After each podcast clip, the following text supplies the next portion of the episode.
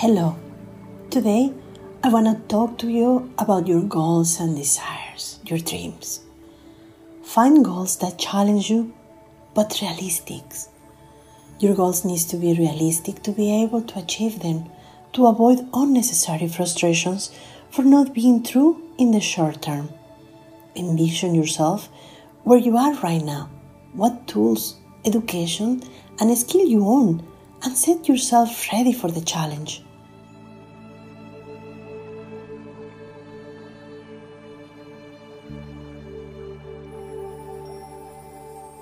Empower your ideas with positive vibes, thoughts, and images. Embrace the idea of already being achieved. Feel them, sense them, smells them with all your senses.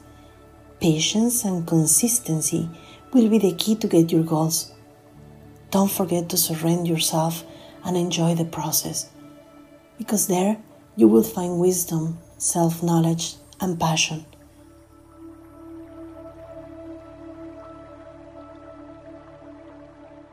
Set dates and times in a short, mid, and long term, as well as resources and actions that you need to achieve this.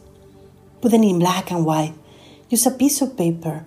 Write them down. Use colors, images, quotes that drives your senses to that feeling of already being accomplished. With love, Chio Murillo.